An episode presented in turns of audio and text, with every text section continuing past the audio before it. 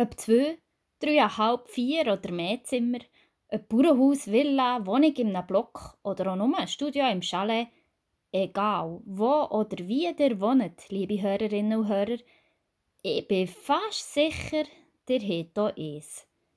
Ein Puffzimmer. Oder einmal eine Puffecke. Oder die Ecke der Schande, wie mein Freund auch sieht. Mein Name ist Olivia Raval, ich bin Pfarrerin zu Lutherbrunnen und nein, ich wohne nicht im Pfarrhaus, sondern in einer kleinen Wohnung, zusammen eben mit meinem Freund und unserem Baby.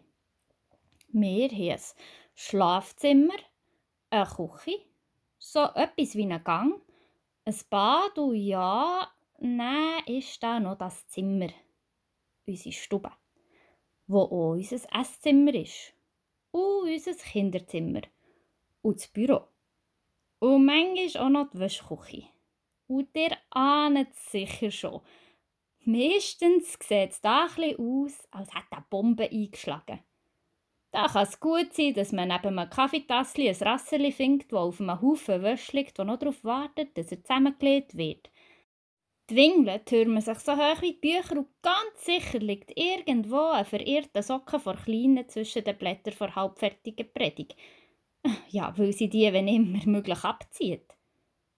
Obwohl wir wirklich relativ diszipliniert versuchen, die Sachen nicht allzu schlimm auszuarten, ist richtig aufgeräumt meistens nur, wenn sich Besuch ankündigt.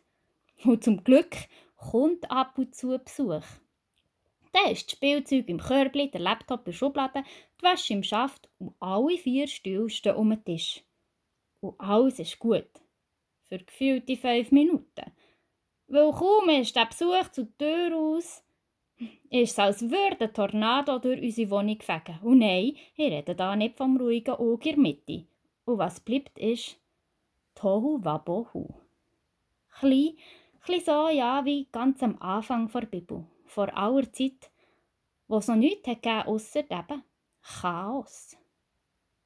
Im Anfang schuf Gott Himmel und Erde. Die Erde war Tohu Wabohu steht da im Hebräischen. Wüst und leer hat Luther übersetzt. Man könnte vielleicht auch sagen, formlos, öd. Nichts an seinem Platz. Diesen Zustand kennen zumindest eh nicht nur von unserem Puffzimmer. Wüst und leer, chaotisch. So sieht es manchmal schon in mir innen aus. Wenn meine To-Do-Liste so lang wird wie Methusalem sein Bart, ich gleichzeitig auf vier Hochzeiten tanzen obwohl ich vor allem mal um gut schlafen sollte. Wenn meine Haut sich so dünn anfühlt wie Seidenpapier und auch noch gerade alles, was ich normalerweise in meinen feisteren Töpfen im Schach behalten an die Oberfläche steigt und dort schwimmt wie wieder im Meer. Wenn ich merke, wie ich näher und näher an den Punkt komme, wo ich aber tausende Einzelteile zersplittere, weil mir alles über den Kopf wächst. Dann fühle ich mich wüst und leer. Tohu Bohu. Die Erde war Tohu Bohu. Finsternis lag über der Tiefe. Dann fühle ich mich in meinem Chaos manchmal wie der Feistere ausgeliefert. Aber nicht alleine und der Geist Gottes schwebte über dem Wasser. Immer schon, vor jeder Zeit. Er ist da.